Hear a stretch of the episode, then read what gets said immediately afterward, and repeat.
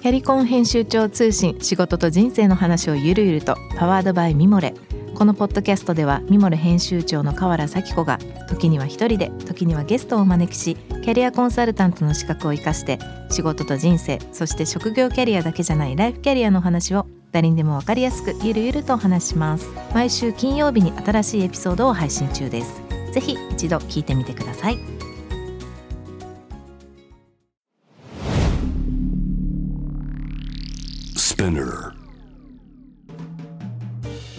ナビゲーター中道大輔です。Vision to the Future with Forbes Japan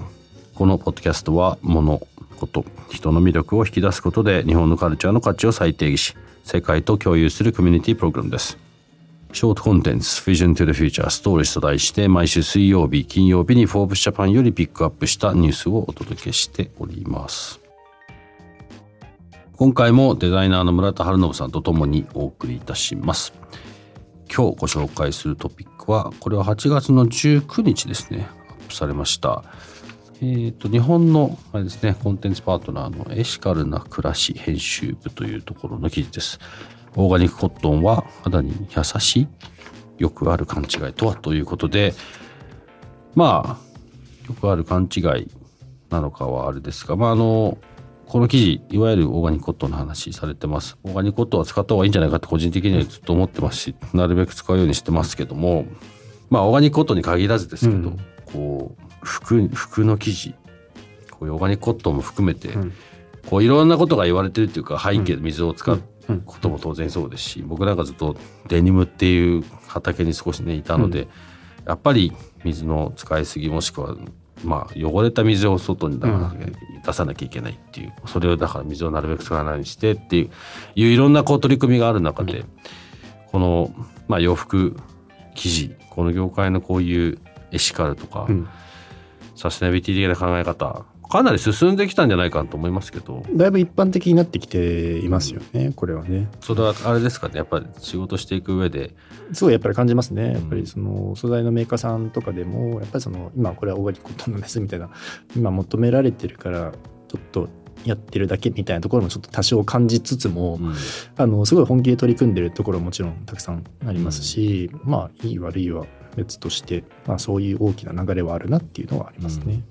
日本の国内とあんまりそれ気になるほど聞こえてこないじゃないですか、まあ、最近はやっと聞こえるようになりましたけど、かなりそういう意味ではこう世の中の捉え方としては随分遅れてると思うんだよね。ただ実際本当にそれ遅れてんのかっていう答えは僕の中にはないんですけど、うん、なんか日本人綺麗好きだしもともとなんかそのヨーロッパのヨーロッパまあアメリカもそうですけど彼らのあの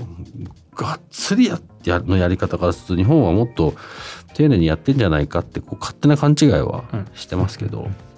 ただ実際そうだななんか飲食系の要するにいわゆる食の生産の現場っていうのはかなり日本は緩かったりしてるらしいし、うん、なんかそういうのもまあそれこそ違うレンズでなんか日本のことを見ちゃってるのかなと個人的に思いますけどね、うん、ちょっとね色眼鏡みたいなところはあるかなと思いますけどね。今日ご紹介したトピックは概要欄にリンクを貼っておりますのでぜひそちらからご覧ください。ぜひ感想もしありましたら教えていただければと思います。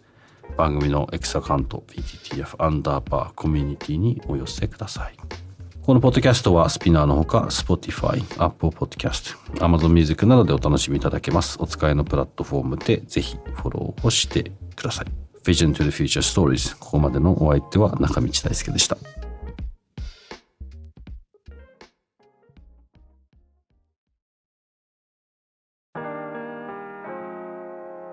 美容家の神崎恵と編集者の大森洋子でお届けする雑談ポッドキャスト「ウォンと私の名前なんての?」ふと私って誰なんだ？と自分がぐらついてしまうそんなあなたと毎日を楽しくするサバイバル術を一緒に考えていきます。ボントは毎週水曜日朝5時に配信。ぜひお聞きのプラットフォームでフォローしてください